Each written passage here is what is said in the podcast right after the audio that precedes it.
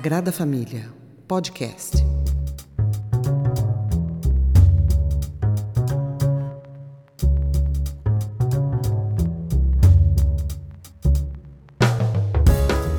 Olá, camaradas, bem-vindos a mais um podcast do Coletivo Sagrada Família. Hoje, novamente, aqui reunido o camarada Cristiano José para mais uma tentativa, um esforço compreensão dos dilemas que envolvem a política brasileira, né, tanto quanto a sociedade, as questões econômicas e, mais do que isso, no momento tenso, né, em especial decorrência das manifestações que ocorreram no dia 7 de setembro, é, toda a repercussão que isso teve né, na sociedade, na política, é, mesmo na economia, obviamente na trajetória aí para as eleições do ano que vem e a perspectiva de uma nova manifestação, desta feita contra Bolsonaro lá no dia 12. Então nós temos aí bastante assunto para tratar e desde já, dando boa noite ao camarada Cristiano, vamos, vamos trabalhar um pouco, né? Análise de conjuntura com os professores Cristiano José e Felipe Victor Lima. Bora, bora. Salve Felipe, boa noite. Boa noite, camaradas, os ouvintes. Vamos nessa, vamos nessa. Bom, Cris é, e camaradas, como eu já adiantei, né, eu acho que o tema não tem como escapar ele, né? Nós tivemos aí um, um dia da independência um tanto quanto tenso, para dizer uma palavra mais amena, né? É, uma palavra, vamos dizer assim, que tenta de alguma maneira sintetizar todo o clima né, ao redor das manifestações que ocorreram, principalmente aqui em São Paulo e em Brasília, mas sabemos aí que por todos os estados do país tivemos é, ocupação de ruas né, por apoiadores do presidente. E é claro que isso gerou muita tensão em torno de uma possibilidade de, de golpe, declaração de estado de sítio.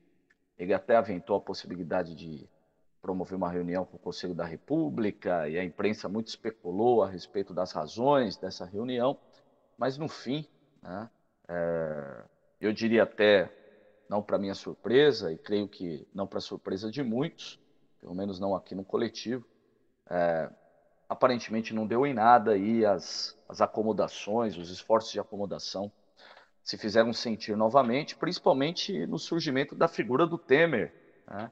aí mandando uma cartinha bem carinhosa né, aos ministros do STF, tentando jogar um pouco de água na fogueira levantada pelo senhor Jair Bolsonaro. Como que você vê essa situação toda, camarada Cristiano? Rapaz, Já dando seu boa noite, evidentemente, né? Sim, sim. Mas sabe que na terça-feira, é, não deu nem tempo de, de, ficar pronto, na verdade, né? Comecei a esboçar um texto, é, retomando um pouquinho aquela ideia de, de, guerra de posição e guerra de movimento, né? E, e para mim, na terça não, desculpe, na segunda, né? Dia 6. É, Para mim, o, o, Bolsonaro estava fazendo um movimento de, de guerra de posição, ou seja, estava é, emparedando algumas forças e, e, se posicionando melhor. Né? A gente usou muito a metáfora da, da no, na última análise, né? A gente usou muito aquela imagem de, de que ele consegue se colocar onde ele precisa estar, né? Pensando ali em termos de posicionamento militar mesmo e tal, né? Ele está onde ele quer estar. Então, eu, eu supunha ali na segunda-feira que se tratava de mais um movimento nessa direção, né? mais uma manobra nessa direção. E, e aí, depois do que se evidenciou no. Não exatamente no dia 7, né? Mas especialmente no, no dia 8, no dia seguinte, né? É que, assim, ele tem uma, uma energia militante orgânica vinculada a ele, isso é, isso é importante, né? Isso tem que ser observado e tudo. Especialmente no contexto eleitoral, que é um contexto que é avesso a, a conflito, né? Então, quando tem conflito no contexto eleitoral, isso vira um problema muito sério. É um contexto muito sensível, eu diria, né, aos conflitos. Então, isso pode realmente realmente colocar as coisas em xeque.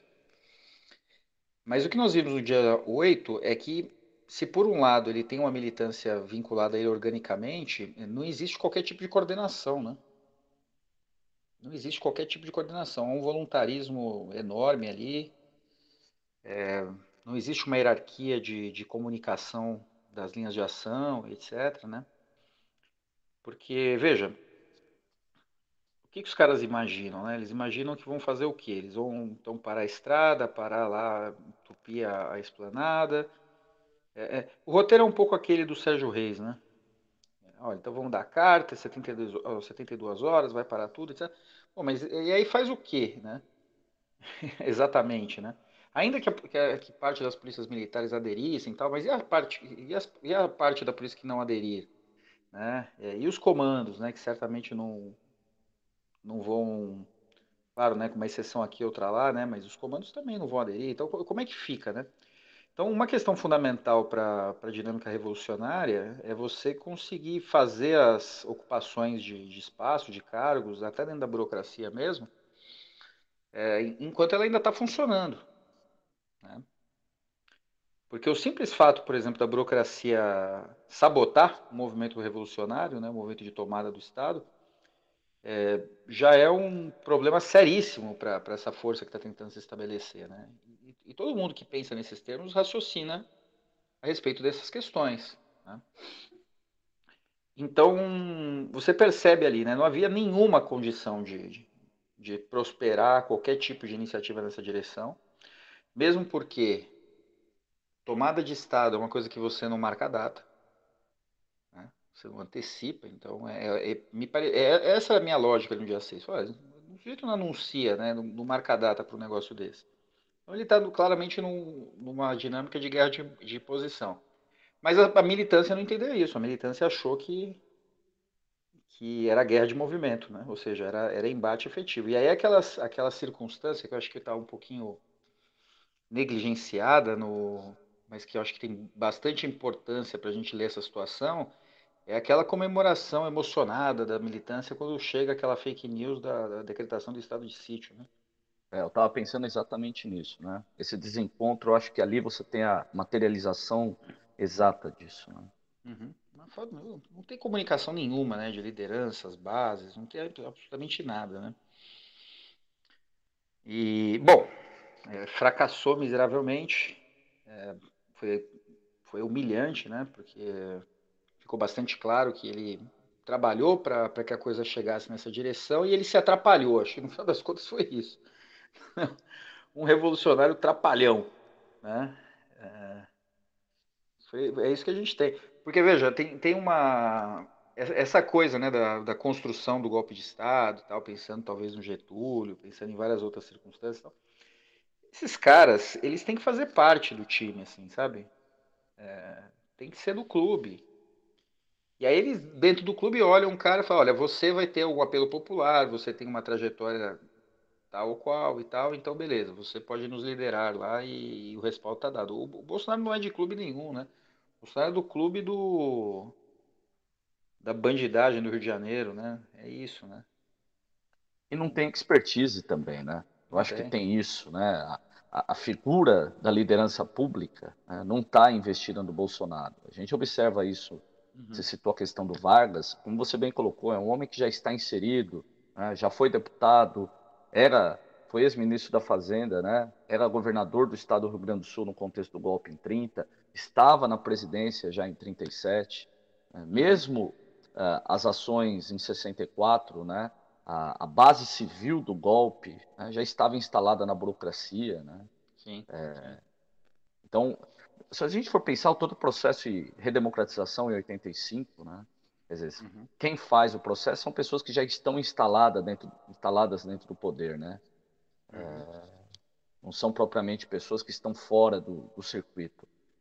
É, o Bolsonaro, em contrapartida, apesar de compor né, os quadros de deputados, né, já aí há quase três décadas, é um cara que não tem experiência com executivo e mesmo enquanto um legislador, quer dizer, só tinha por nome, né? Na prática, não executava absolutamente nada, era um indivíduo encostado, no mais das vezes, né, ali na, na, no seu eleitorado, fiel ali do Rio de Janeiro, né, e que garantia com isso aí uma posiçãozinha dentro do legislativo. Me parece que é um cara que, que ele não tem o traquejo do diálogo político. Né, ele não, aquilo que o Temer demonstrou ontem, né, e que a gente pode achar figura execrável né, de todas as maneiras, mas ele tem esse traquejo, essa dinâmica, esse trato, né, é, é justamente aquilo que falta ao Bolsonaro. Né?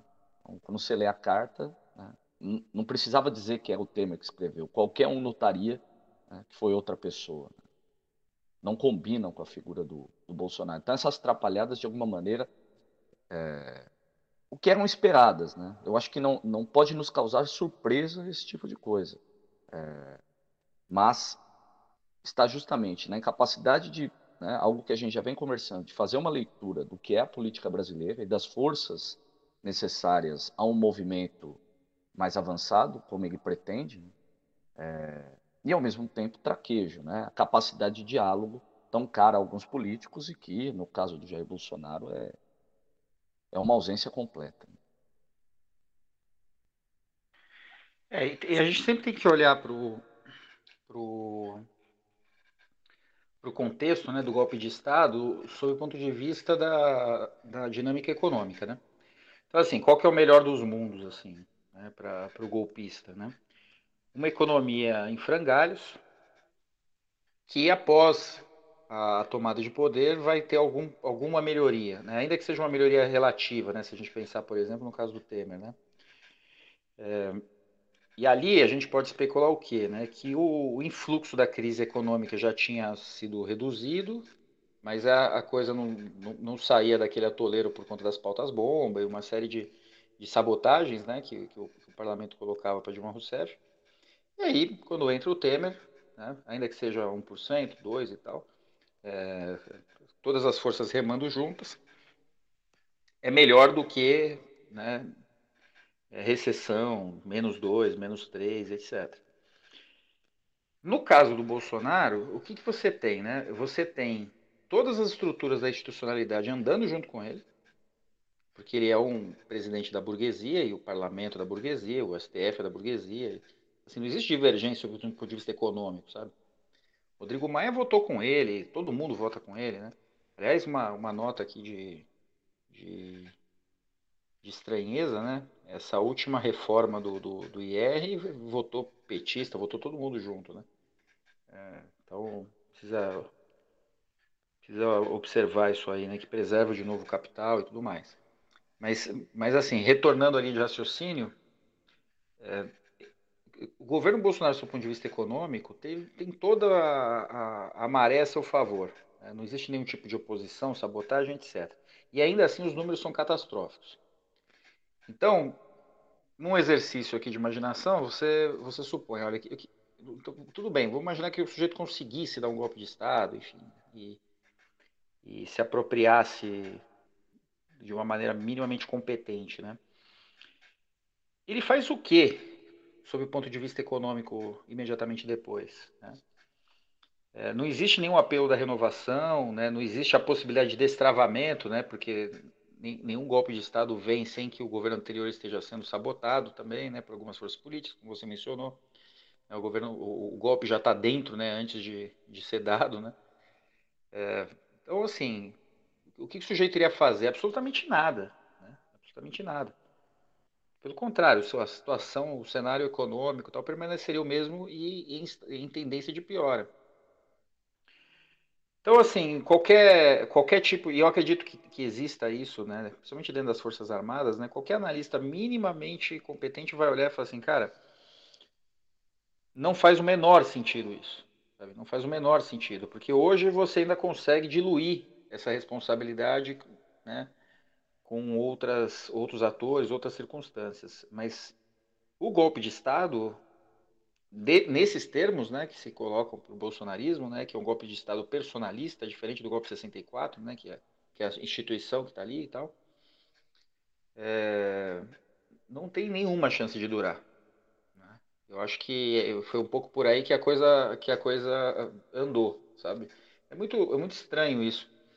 Mas eu tenho a impressão, assim, após assistir esses últimos eventos, últimos dias tal, é que, e isso tem a ver com essa desorganização deles, acho que ninguém leva a sério o que ele vai fazer, porque convivendo ali eles percebem, ó, não tem uma articulação, não tem uma hierarquia, né, não tem a forma partido atuando ali, né?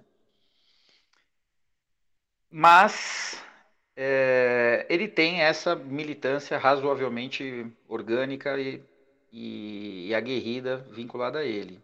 E aí ele tentou acionar essa militância, foi isso que ele tentou fazer. Né? Agora, golpe de Estado é outra coisa, né? Ele vai pegar aquela militância e vai colocar no Estado, vai colocar...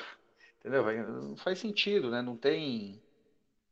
É, não tem a menor possibilidade de ser aprovado por pessoas minimamente sérias, né, do ponto de vista da condução política do país, ainda que de maneira é, que nós discordemos, né? Estou pensando aqui em Febraban, etc.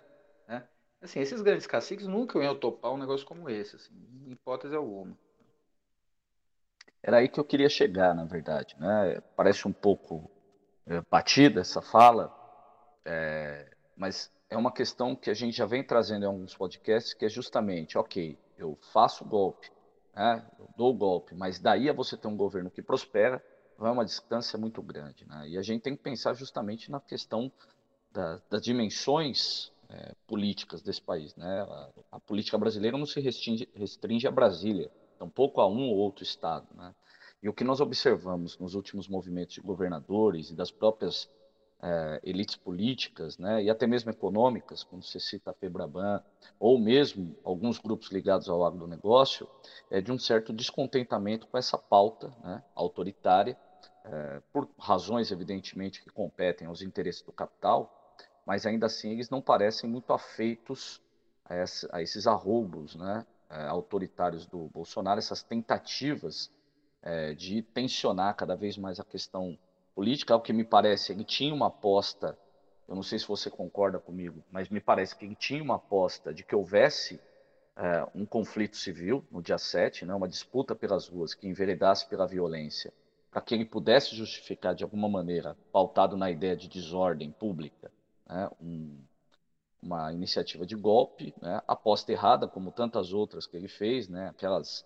Eu sempre gosto de lembrar a sua imagem do enxadrista é, inescrupuloso né, durante o, o jogo, né, fazendo jogadas arriscadas, tresloucadas. Às, às vezes pode dar certo, outras vezes não, mas é, elas dão certo dentro de um contexto imaginado por esse enxadrista que, no, no, mais das vezes, sabia o que estava fazendo. Né? No caso do Bolsonaro, como a gente falou agora há pouco, eu mesmo comentei, não me parece que ele tem muita noção do que ele faz.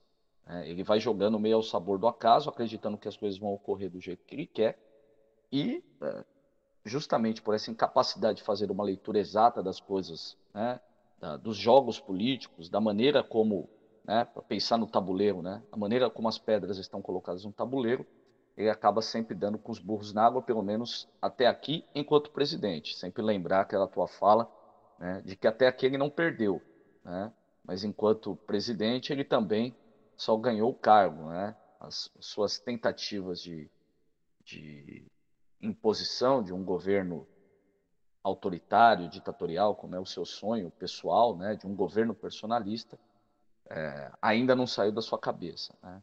É, mas eu acho que é um pouco por aí. É, retomando aquele raciocínio né, da sua fala final, é uh, o como né, a distância que se dá entre, de fato, uma ação golpista, você mobilizar uma militância para eventualmente tentar assumir postos dentro de uma burocracia, dentro do Estado, né, mas o quanto isso fica muito restrito ao campo de atuação dele, por exemplo, no governo de Brasília ou um outro Estado que lhe permaneça fiel. Se a gente for pensar em termos de Brasil, isso me parece muito mais complicado, né, como você bem colocou é, hoje está claro de que ele não tem a fidelidade de todas as polícias militares, se tem, são de alguns agentes, o que facilita o trabalho dos governadores e das elites locais, é, e inviabiliza. Né? Quer dizer, ah, eu posso dar o golpe em Brasília, mas e aí? Eu consigo estender isso a nível brasileiro? Né? Quer dizer, considerando o quadro como está hoje, né? a última reunião de governadores, inclusive com um documento em prol da democracia, num claro desafio ao Bolsonaro, me parece que é, a coisa, apesar dessas tentativas constantes dele, não tem como prosperar. Sagrada Família, podcast.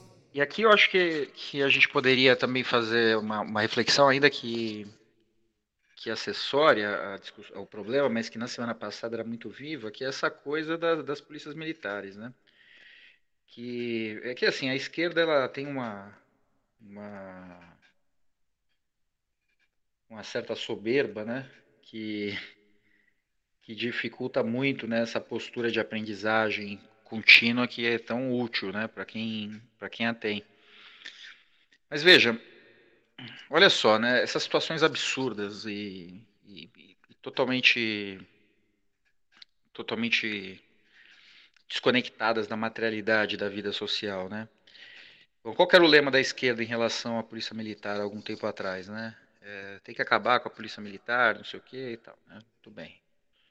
Bom, Claro que a instituição tem um passado péssimo, né? É, bastante comprometido com, com, elementos fascistas, Esquadrão da Morte, tudo aquilo que a gente sabe lá dos anos 70, é verdade.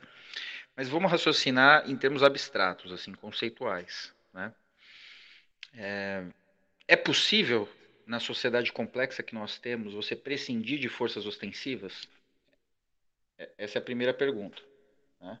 É, polícia da Dinamarca sem arma Alguém, alguém se atreveria a justificar com seriedade isso? Sabe? É, é, é, é, realmente, as pessoas realmente estão falando sério quando elas dizem que tem que desmilitarizar a polícia ou acabar com a polícia? Né? Então, assim, os caras não, não vão nem para a USP se isso acontecer, entendeu? Isso é uma realidade fática, isso é uma coisa óbvia, evidente. Né? Então, isso não está no plano da, da, da forma teórica. Entendeu? Isso é uma coisa muito concreta. Tanto é que quando a polícia faz greve, vai todo mundo para dentro de casa. Sabe? As pessoas precisam aprender a olhar um pouco como as coisas são, né? E se a gente leva em consideração que a violência né, é a parteira da história, né? Como diria o velho Barba, e considera que o aparato policial encerra exatamente a profissionalização da violência, né? Toda estratégia revolucionária popular passou pela, e faz todo sentido que seja assim, né? passou pela articulação política com as forças de segurança com as forças militarizadas. Né? Primeiro, por uma razão óbvia, né? se ele não está do seu lado, ele está contra você. Segundo, porque existe investimento público no treinamento militar desses caras. Né? E terceiro, porque eles são classe trabalhadora individualmente, especialmente o baixo escalão, é classe trabalhadora. Entendeu? Então, é, é, inacreditável né, que, que um fascista, um sujeito que, sob o ponto de vista da sua linha política, é um vendido para o capital, é, simpatia e a, e adesão, é, adesão incondicional de muitos quadros das polícias militares. Né? Sendo que, sob o ponto de vista da forma teórica, isso poderia ser de outro jeito. Então, assim, são, são rivalismos abstratos, sabe, esquemáticos, né, que são trazidos de, de outros contextos e tal, ou a partir de, de generalizações fora de lugar, né? Assim, é claro que a polícia tem, um, tem uma prática discriminatória, preconceituosa, eventualmente pode ser classificada como genocida, não sei se tecnicamente isso seria possível, mas pelo menos na aparência sim. É, mas é claro eles estão capturados pelas classes dominantes. Né? São agentes da ordem. Né? Mas é lógico, mas é lógico. Agora, será que não é exatamente essa dialética que você tem que estabelecer? É, é, a esquerda já foi, foi e é governo, né, em, em, executivos importantes, estaduais, na própria República e tal. E esses caras são deixados à, à disposição dos reacionários. Né? Isso, além de estúpido, é perigoso. Estúpido é perigoso. Tudo bem, os governadores parece que conseguiram fazer um bom trabalho, um misto de ameaça e provavelmente uma série de, de, de concessões, algumas pautas antigas provavelmente foram equacionadas nessas últimas semanas e tal. Mas eu estou chamando a atenção para outra coisa, né? A gente está falando de três coisas diferentes, né? Uma é a PM, imagine, capturada pelo bolsonarismo, a tragédia que seria. É, a segunda são os governadores aí neoliberais e, e pelegos, pequeno-burgueses, retomando o vínculo institucional e, e, e negocial com as tropas. Né? E o terceiro lugar né, seria a esquerda de fato se relacionar com as forças de, de segurança como se deve fazer. Né? Agora, é, dá para entender por isso, dá para entender por que, que isso é um problema para a esquerda, né? porque a esquerda não trabalha mais com a ideia de luta de classes. Né? Não trabalha mais com a ideia de luta de classes. Então, o elemento militar, o elemento da, da, guerra, de, da guerra de movimento, está é, tá fora do, da estrutura de raciocínio de boa parte da esquerda. Né? É uma esquerda pacifista, né? uma esquerda que, que apela aí para algumas quimeras pequeno-burguesas e tal. Né? Você e diria aí? que a gente pode estar tá recaindo num, num, numa análise puramente moral da sociedade? É lógico. O bom e é ruim? Lógico. É, é, é lógico, lógico. E quando você se equivoca sobre a leitura da história, você é derrotado. É, a, a, tendência, toda a movimentação social está no sentido de, de, fortalecimento das classes dominantes, do, da burguesia, do capital, etc. Então, vencer isso já é já está dentro de, uma, de, um, de, um, campo de possibilidades bastante restrito. Né? A chance é pequena de você derrotar isso. Quando você consegue derrotar, é quando você pega, você aproveita a oportunidade e tem uma leitura muito boa da realidade. Né? Tem quadros, tem, tem militância, enfim, tá, tá no lugar certo, na hora certa, e aí você aproveita a oportunidade. Né? O Lenin descendo na estação Finlândia né, em abril de 17. É um pouco isso. Agora, desse jeito que a esquerda não consegue sequer reconhecer que ela precisa ter uma outra relação com as forças militares, seja, seja o exército, seja as polícias, etc. Né? É quase como um, uma categorização a priorística, assim, né? uma coisa meio kantiana. Assim, né? Não, é militar, é meu inimigo, é fascista. Tá, você está achando o quê, então? Você está achando, então, que, o, que, as Forças Armadas vão bater continência para qualquer um que for eleito, assim, né? vão bater continência para a urna eletrônica. Não é assim, velho. Entendeu? Não é e nunca foi assim. Né? Isso passa por negociação, isso passa por aproximações. Nós já falamos disso também em alguns números passados. Né? Pô, foram quatro governos, né? Três governos e meio, né? Quantos ministros da defesa, né? Como é que ficou essa questão da formação das Forças Armadas, né? Eu estou lembrando agora de uma fala, é, rapidamente, estava acompanhando uma entrevista de um ex-comandante, tanto do, do, Exército aqui em São Paulo, né, da, do grupamento militar aqui de São Paulo, quanto também atuou junto às polícias, tá, atuou junto ao Estado, e ele estava dizendo, questionado sobre a presença né, de policiais nas manifestações, ele está dizendo isso, olha, é, a recomendação é que, sendo uma manifestação civil, eles vão, né? O que é bem interessante essa, é, daria para a gente fazer um podcast só sobre isso, que faz uma, uma diferenciação entre a manifestação que o policial pode ir e a que ele não pode ir, né? A que ele pode ir é por questões civis e a que ele não pode é por questões políticas, né? Evidente que ele diz, olha, não dá para proibir um cara sem a farda de estar no meio de uma manifestação, mas o, a cereja no bolo é quando ele diz o seguinte, aí, por que, que eu estou dizendo isso? Aí tem a ver com o que você está falando. Tá? Nós não temos como impedir que o policial ele tenha é, perspectivas próprias, análises próprias a respeito da realidade da política. Né? O que quer dizer? Que existe uma, uma, um posicionamento que vai para além da formação acadêmica, né? da academia. É, que é justamente essa essa adesão irrestrita à lógica da ordem, à defesa do Estado. Né? Eu acho que, de alguma maneira, é aí que a gente tem que negociar, né? de se aproximar, de estabelecer uma formação política, né? de trazer o elemento do contraditório, né? de que esse policial se perceba, né? como você bem colocou, como um, um membro da classe trabalhadora, sujeito às mesmas formas de exploração que são características de outros trabalhadores. Né? de que ele possa questionar, por exemplo, a própria proibição dele fazer greve. Né? Ele é proibido, né, por lei, de se fazer greve. Né? Quer dizer, é, boa parte dessas adesões, por exemplo, ao signo da ordem, ao discurso da ordem, à defesa do Estado, passam também por um eclipsamento né, dessa visão do, do policial como esse indivíduo que sai né, das bases, um sujeito que está lá na periferia e que vai para as Forças Armadas, no caso para as Forças Policiais, para ganhar um salário miserável, né? dar a cara a tapa, é, sofrendo todo tipo de exploração característica da classe trabalhadora, né? é, obviamente, como você colocou, atuando muitas vezes de maneira genocida, extremamente violenta?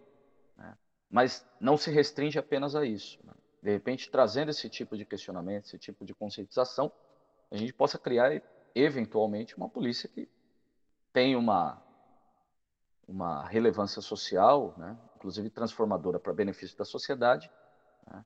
é, mas, é, como você bem colocou, é preferível, né? principalmente para esses setores dessa esquerda moralista, né? colocar como bom e ruim, o certo e o errado, né? e não fazer uma análise mais profunda. Né? É, não sei o que, que dá para você trazer mais a respeito, mas é, não sei se você concorda, é a própria maneira como a esquerda vê os setores de periferia, né? classificando esses, os ditos pobres de direita, né? como se as coisas pudessem ser tratadas dentro desses termos, e a gente sabe, evidentemente, que não é assim. Né? Eu acho que é, é até um. A palavra é petulância, pedância, pedantismo, né? como a gente pode dizer, até um certo grau de racismo, né? de é, discriminação social, a maneira como essa esquerda uspiana, né? Vila Madalena e assim por diante, ela trata os setores de periferia, principalmente esses que engrossaram grandemente a, o eleitorado do Bolsonaro. E aí é muito fácil você falar, ah, é pobre de direita, todo policial é um assassino. Né? Acho que é, o debate está um pouco por aí também, inclusive na, na forma como as análises estão sendo feitas né, a respeito das, das, pessoas que estavam na rua. Né? São burros, idiotas ou coisa do tipo. Maus. É, exato. É, e tem uma certa uma certa glamorização do lumpen, né, por parte da esquerda, né, que que eu acho que que é, estrutura um pouco essa essa relação, né, que, que as esquerdas têm com, com, com a população em geral, a população da periferia e com as forças militares, né.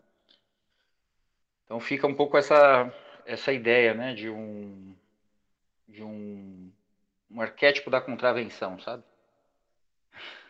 É o arquétipo da contravenção, né? Então, é, e, é, e é aí que, que, que vem os rótulos do, dos reacionários também, né? Maconheiro, não sei o que e tal, tal, tal, né? Sem querer aqui ficar, é, é, cair numa perspectiva moralista, etc, etc.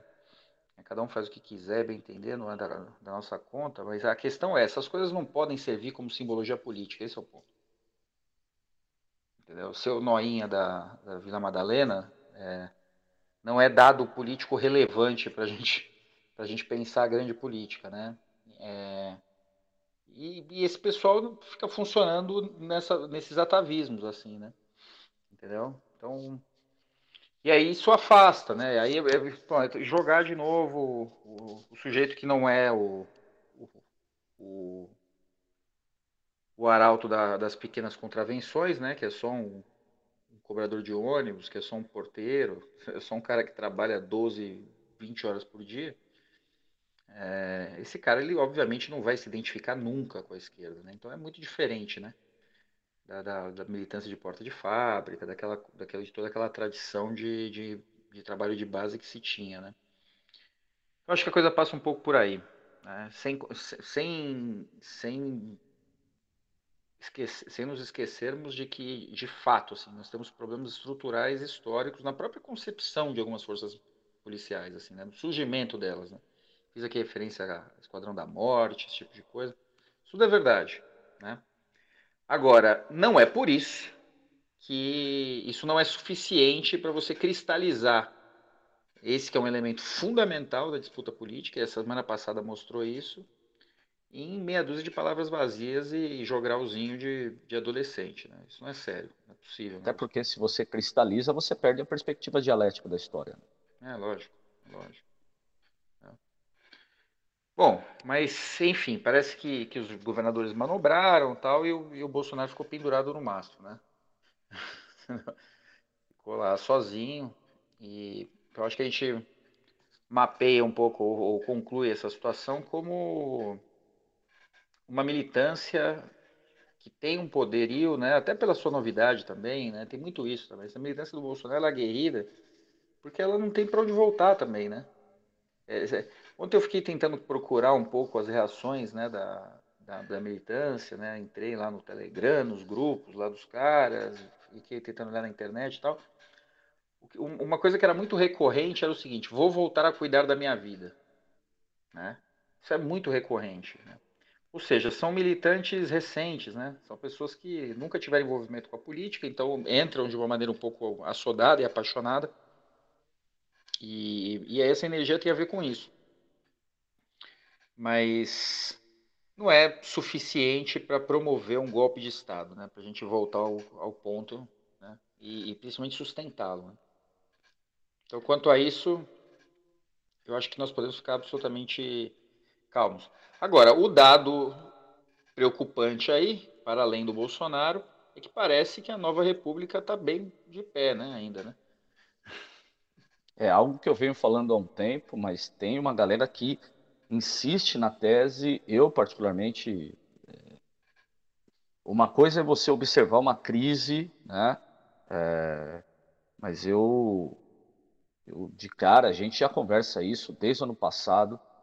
Eu não via com tanta convicção, né? Eu sei que tem muitos portadores aí, né? arautos do apocalipse, acreditando que né, o mundo vai acabar. E é o que eu já comentei com você né, em off aqui do, do, do, podcast, né?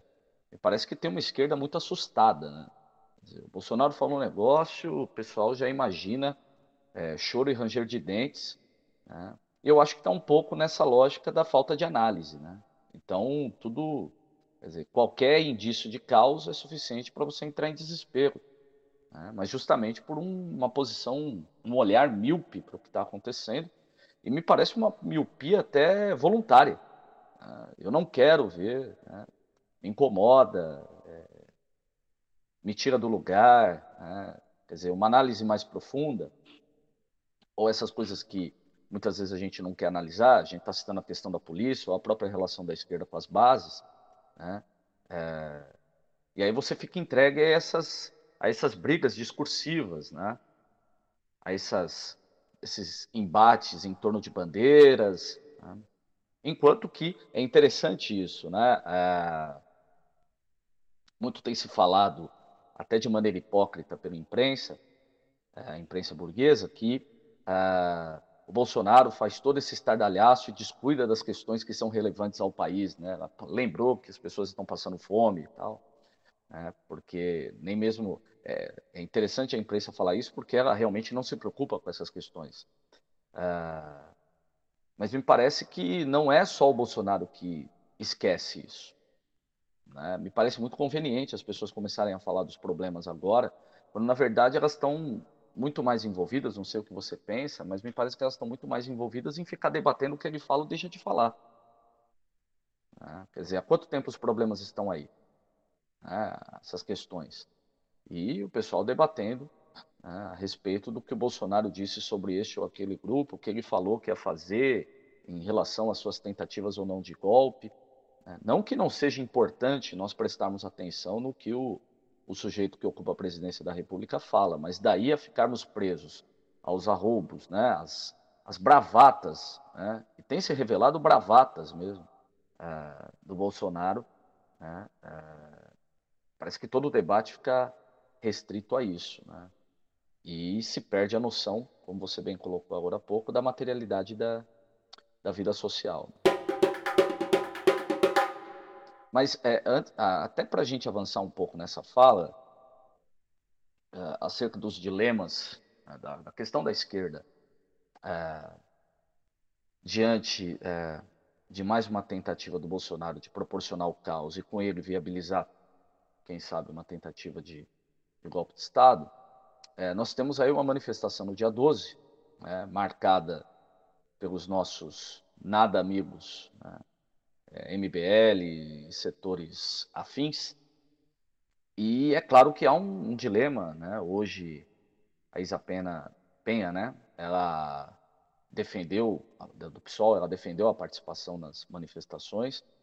Eu particularmente tendo a concordar com ela. Penso que estrategicamente é interessante e até porque, né, se o Bolsonaro buscava uma imagem, né, como um apelo né, para suas ações enquanto presidente na relação com os demais poderes, eu acho que vale a pena também é, ter uma foto né, para contrapor. Eu acho que um esvaziamento do, né, desse movimento dia 12, né, aí pensando um pouco em toda a defesa que o próprio PCO fez de nós tomarmos a rua, né, demonstraria um fracasso da reação em relação ao Bolsonaro, que colocou muita gente né, na Avenida Paulista e também lá em Brasília. O que, que você pensa a respeito disso, Cris? É, é um, é um instrumento, né? não, é o, não é o eixo né, da, da, da disputa e tal. Ela, eu não sei se ela tem um, um elemento fundamental de, de ação, né? Então é, é um tipo de, de cenário difuso, mas, mas eu acho que precisa, precisa acontecer, né? Bom, aí entram de novo. Eu acho que esse, esse debate é um pouco cansativo também, porque parece um pouco aquela história do, da Polícia Militar, né? É... Bom, 2013 mudou bastante, né? A, a situação das manifestações, né? E eu gosto de olhar, quando, pensa, quando nós pensamos nessas coisas, eu gosto de olhar para o pré-2013, né? Então, o que, que era um ato? Bom, sei lá, mil pessoas, talvez, duas mil é, dia de semana, à noite, para fechar o trânsito. Essa era a ideia. Né? Causar um transtorno. Né? Pô, os caras vão fazer outra e tal, né? E o que teve diferente ali em 2013 foi que os caras, um dia, o outro dia, o outro dia, o outro dia, e foi ficando. Então tinha aquele, aquele lema, né? Amanhã vai ser maior, amanhã vai ser maior. E aí teve a captura do movimento pela direita, enfim, existem várias teorias a respeito disso, inclusive sobre uma certa intencionalidade e tal, mas, bom, Seja como for, o fato é que faltava liderança política para a esquerda. Né? O que, era, o que era mais grave ali era aquela, aquela natureza anarquista do, dos atos. Né? Isso que, que mostra que, que o anarquismo, apesar de simpático, ele é politicamente inconsistente. Ele vai dar, ele vai dar nisso. Ele vai dar no, numa confusão danada que quem vai capturar é a própria burguesia numa, numa vaga autoritária. Né? Bom, agora sobre essas, né? Então o que acontece? Acho que uma pergunta que a gente precisa se fazer é: a esquerda fez atos importantes, atos grandes. Agora, atos de camisa vermelha derrubam o Bolsonaro? Porque é um pessoal que todo mundo sabe que desde o primeiro dia é, seria contra o Bolsonaro. Então isso não afeta em absolutamente nada, zero. Né? Então é claro que isso precisa se ampliar, é evidente que isso precisa se ampliar. Ah, mas quem vai liderar esse negócio? Bom, mas a manifestação, de novo, está no contexto da guerra de posição. Né? Você não está tratando de, uma, de um tipo de evento que vai derivar para uma ação concreta. Né? Depois as pessoas vão para casa, é isso vai acontecer. Né? E aí, nesse sentido, se a Paulista está cheia, né, existe um efeito um efeito na política importante. Né?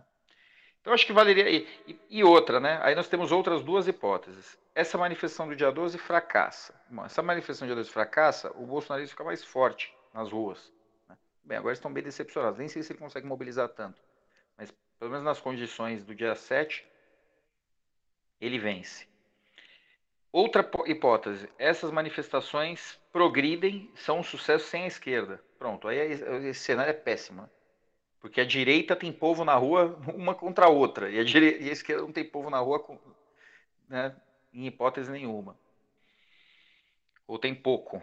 Né? Então eu acho que a questão aí é se misturar mesmo, né, encher a rua e, e jogar a pressão que, que, que é necessário ser jogada em cima do cara. É, é isso, assim, fundamentalmente é isso. Agora, nem tudo precisa ser exotérico, né? Muita coisa pode ser esotérica? Pensando esse, esse interno e esse externo, né? É, essa não é a única linha de ação que a esquerda pode ter, nem deve. Né? É uma das linhas de ações. E então não vejo, me parece uma coisa meio meio leproso, sabe? Negócios desse tipo, né? Não posso participar e tal, vou contrapor. Né? Ou sei lá, né? Se for esse o caso mesmo, nem, nem sei se isso é realmente importante, mas é, Então vocês fazem na Paulista, a gente faz no Lago da Batata, sabe? Ou a gente organiza nas periferias, coisas que já deveria fazer há muito tempo, né? Mas não simplesmente não sair de casa, né? porque a rua também é um espaço que precisa ser disputado, entende? Fortemente. E essa disputa não necessariamente está relacionada ao adversário da vez, né? Pode ser, pode estar relacionada ao aliado da vez. Acho que a galera precisa lembrar um pouquinho, né, de Churchill, Stalin, Roosevelt, Stalin, né, os caras sentados lá em alta, tal, né? Não, os generais já tinham a ordem para planejar as guerras uns contra os outros, né? Mas os caras estavam andando junto porque fazia sentido até certo momento. É isso, a política é isso. E aí? Que é diferente. É, inter... né? é interessante você pensar isso, que é, é, aparentemente, né, pelo menos segundo a, a, biografia do Hitler, os alemães eles sabiam dessa contraposição né, entre, uh, você citou Churchill, né?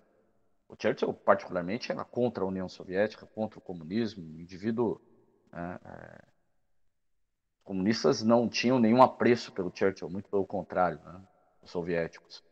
E o Hitler uh, reconhecia isso, né? a cúpula nazista também reconhecia, não por acaso o Rudolf Hess acaba tentando ir para a Inglaterra numa ação desastrada, depois acaba preso, porque ele, ele observa, bom, vamos tentar nos aproximar da Inglaterra, né? justamente né? no sentido, olha, conservar a independência da Europa em relação ao comunismo. Né? E eu acho que essa, essa imagem, na verdade, ela é bem emblemática, que você citou, porque tá certo que é um, uma inversão né, das palavras, muitas vezes, mas que tem um sentido prático. Né? Na medida em que você não se coloca contra, é, você se coloca como, vamos dizer, aquele momento, né, o inimigo da vez, né, é, ou o aliado da vez, né, que é mais interessante, então isso te permite né, ações mais efetivas. Né? Nesse caso, se a questão é de fato, evitar a reeleição do Bolsonaro ou um sucesso de, um, de, um, de uma ação mais autoritária, né, é, a aliança é estratégica, ainda que se faça dentro de, né, de alicerces muito inseguros, né, e como você bem disse, as armas já começam a ser preparadas e apontadas um contra os outros, ou as ordens são, né, tão logo se resolva a questão, né, vamos tratar do que nos desune aqui e tentar de alguma maneira assumir a frente do processo, como foi no caso dos Estados Unidos e União Soviética, ou mesmo aqui no Brasil entre comunistas e liberais, né, no pós-45. É... Fato é, e concordo, não sei se é, é exatamente essa a sua premissa, mas eu concordo que o momento é, de fato, pensar no aliado da vez. Isso não significa uma adesão. Né? porque o que me parece é isso, né? Hoje a rejeição se dá justamente, olha, eles são né, aqueles mesmos que derrubaram a Dilma. Bom, tudo isso nós sabemos, mas como a gente havia falado alguns é, podcasts atrás, nós estamos passando pelo constrangimento de ter saudade do, do Cunha, do Temer, e ao mesmo tempo apoiar o Renan Calheiros, né?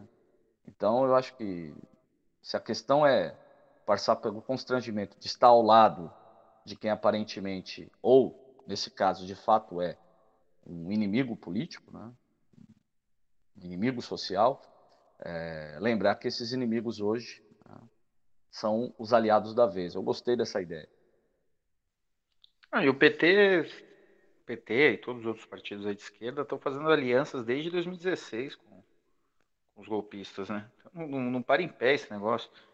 Você pode se articular com os caras que organizaram o golpe no dentro do parlamento e não pode se organizar com a militância deles. Qual é o sentido disso? Sabe, nenhuma. Isso é demarcação de posição, é disputa de liderança por, por, por manifestação, esse tipo de, de mesquinharia. Né? Não tem, tem cálculo político aí. Não tem cálculo político nenhum.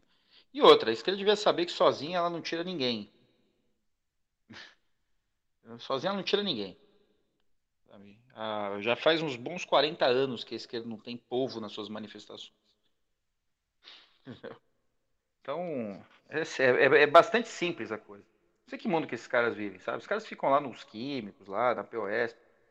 Vamos chamar uma manifestação para o povo, né? vai, vai, os caras do sindicato, vai, vai o pessoal da pequena burguesia, né, de esquerda tal. É isso que, que vai. Né? Quer dizer que o povo não pode ir? É, claro que pode, não, é um, não se trata de uma impossibilidade. Mas não vai ser na Vida Paulista que o povo vai. Né?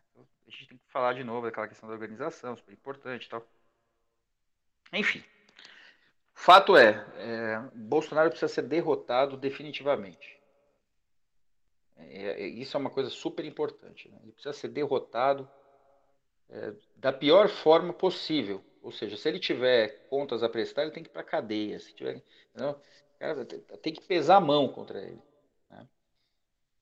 E porque deixá-lo sobreviver, o sujeito é tinhoso, né?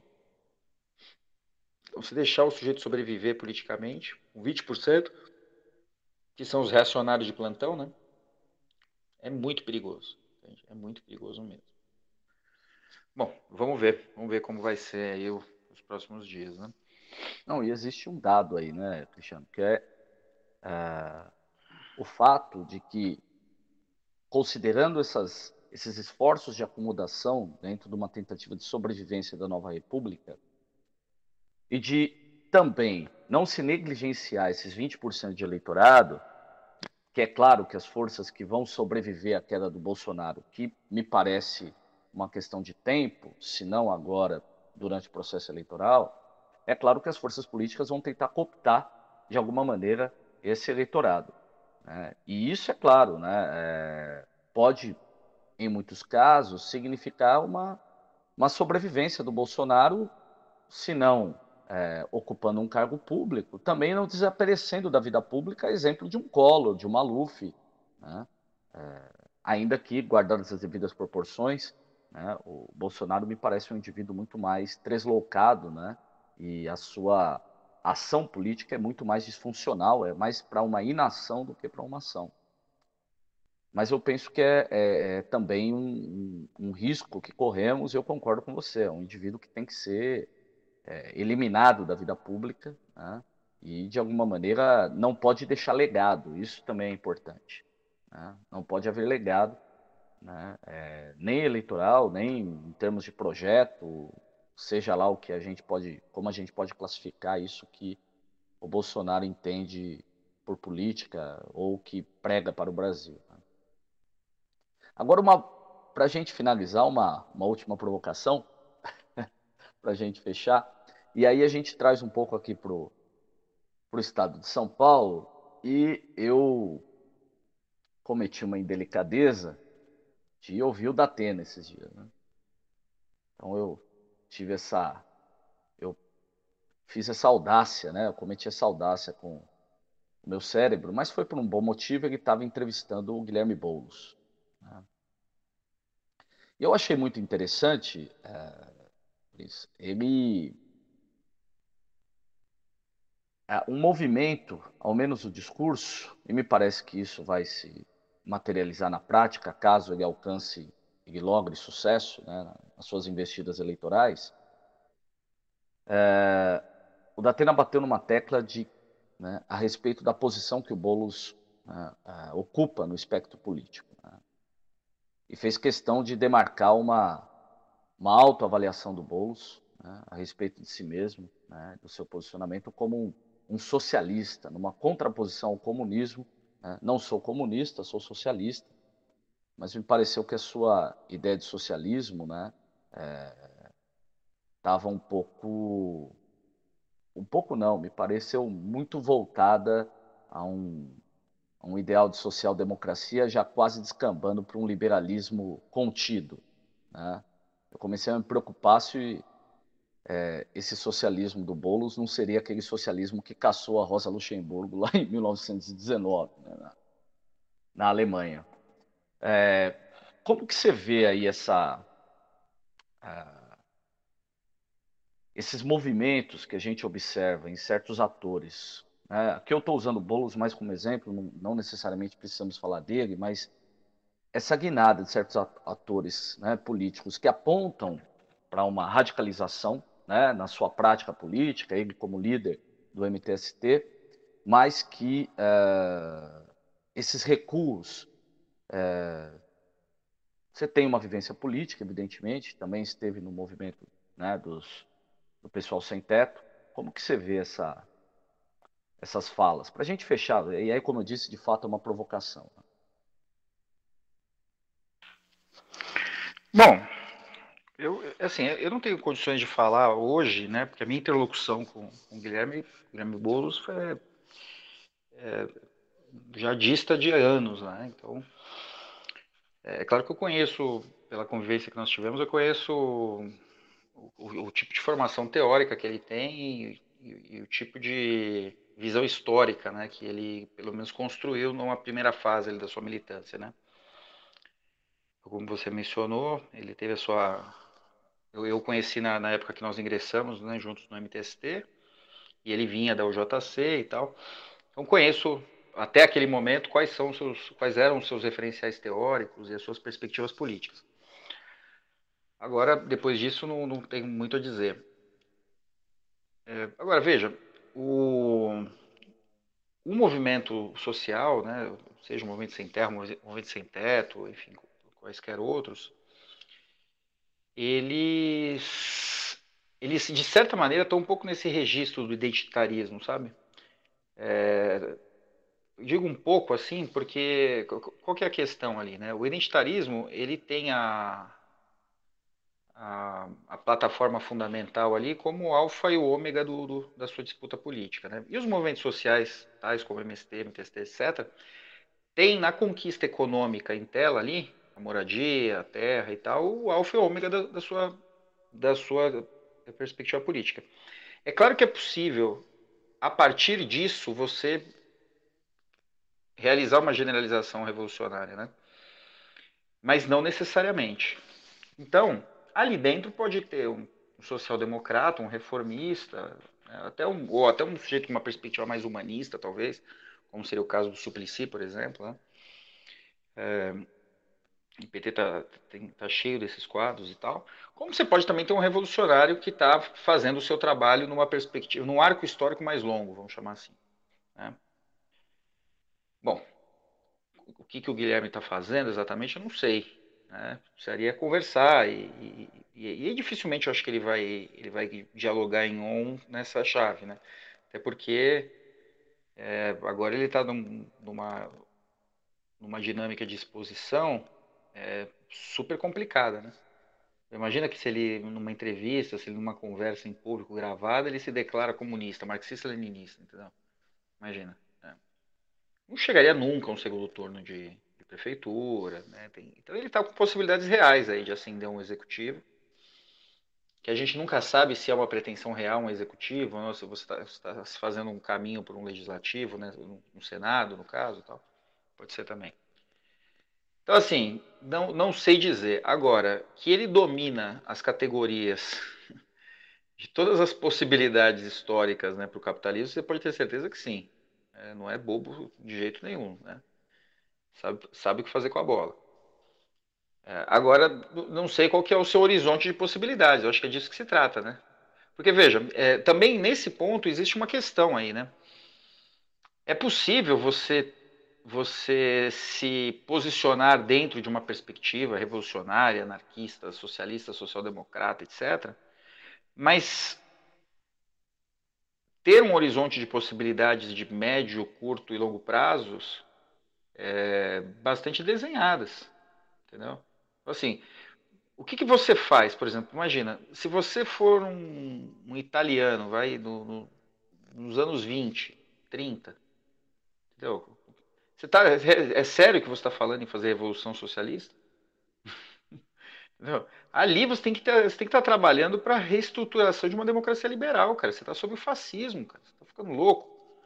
Né? Alemanha nazista. Né? Imagina, você está liderando a Alemanha, que você defende o que ali? Né? Agora, isso não quer dizer que você seja um democrata liberal. Sagrada Família, podcast. A conjuntura importa. Sabe? Foi, foi um pouco a, a minha linha de raciocínio no último podcast. Foi, olha, a gente precisa tomar muito cuidado e, e, e, estabelecer uma trincheira de defesa da democracia imediatamente.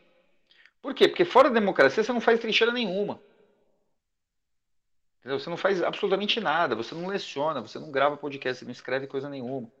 Né? Ou seja, o, o ambiente autoritário, ditatorial, ele parte para uma eliminação física, eh, política, intelectual das forças progressistas, entendeu? Eles te matam, velho. Não é só questão de você não encontrar vaga em Universidade Federal, nada disso não, não conseguir publicar. Os caras te matam. É uma questão meio evidente, assim. Esse, então, assim o, que, o que eu acho imprudente irresponsável e meio juvenil são essas abstrações teóricas, assim, sabe? Ah, o PSDB vai estar lá, eu não posso estar lá. Né? Uma carga de hipocrisia enorme. Né? No parlamento vocês se juntam, sabe? É, na campanha esses caras se juntam, pelo amor de Deus, cara. Sabe? Então, se o partido tem posição, se o partido tem coordenação, é, ele entra e sai com relativa tranquilidade. Eu fecho um pouco o nariz, tudo certo. Né? A esquerda está sem projeto de longo prazo, não sabe o que fazer. É disso que se trata. Né? Vamos ver, vamos ver. Eu acho que pelo menos é saudável aí, né? Que, que, que o povo está botando o pé na rua. E aí vamos ver no que vai dar isso aí. É isso. Tem que botar o povo na rua, não tem como. É, me parece, bom, como eu disse, de fato, uma provocação e eu, de certa maneira, esperava que a gente chegasse exatamente aqui, né? Também me pareceu estratégico, não, é, eu comentei, né, a fala sobre né, socialista e tudo mais, como eu disse, né, quando você ouve, fala, você lembra de social-democracia alemã no início do século, uhum. dá até um susto, né? Mas é claro que, como você bem colocou, eu concordo com você, é uma, é uma fala estratégica, não dá dentro desse contexto para estabelecer uma posição radical né, de, de, revolução, assumir a bandeira do comunismo leninismo. Não, talvez, tá? Talvez. Pode ser que o cara tenha chegado à conclusão de que é, é, isso é o melhor mesmo. E... Não, é, Ou eu, não. Eu, não. Ou é horizonte de possibilidades, vamos ficar com ele. É, é, não, me pareceu uma fala cuidadosa e até tomando por base o que você disse. Não se trata de um indivíduo que ignora as categorias né, uhum. de análise. Né? Então, ao mesmo tempo, né, é, não é de se duvidar que ele chegue a conclusões semelhantes à sua. Né? Quer dizer, olha, dentro de um ambiente que envereda, que flerta com o autoritarismo, né, a único meio para se fazer valer aquilo que eu creio que deva ser feito é dentro de um ambiente democrático.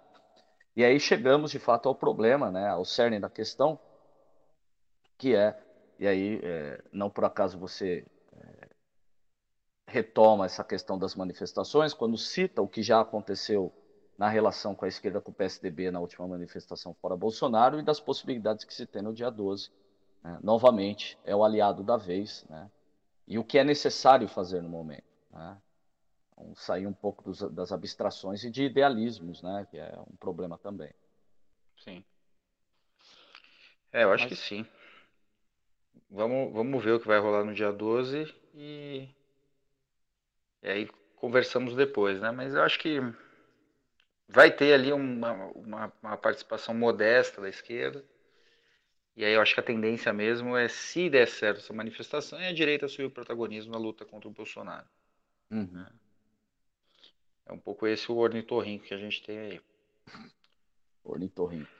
É, é, porque Lula na frente, a direita liderando a, a, a oposição, não dá para entender isso, né?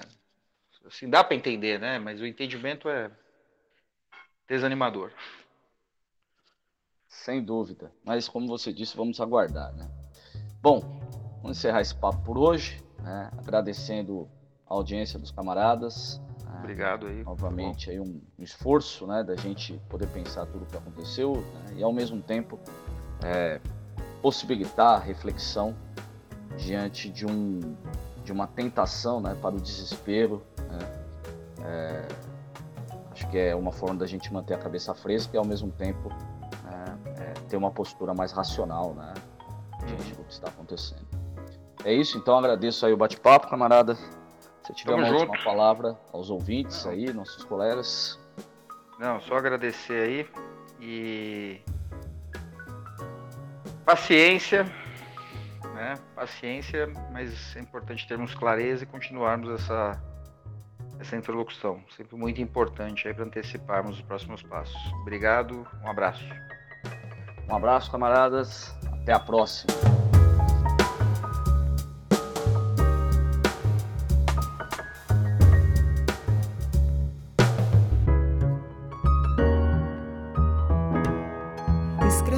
Nós pelo e-mail sagrada.família.podcast.gmail.com ou através dos nossos perfis nas redes sociais Twitter, Facebook e Instagram.